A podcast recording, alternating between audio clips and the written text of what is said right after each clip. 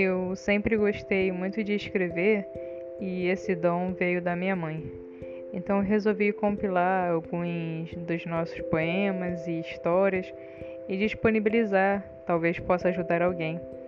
E se você desejar, pode me seguir no Instagram, que é souza.fotos.oliveira. E se sentir à vontade para mandar pelo DM alguma história ou poema seu que você queira que eu grave de forma anônima. Sinta-se à vontade nesse canal e seja muito bem-vindo.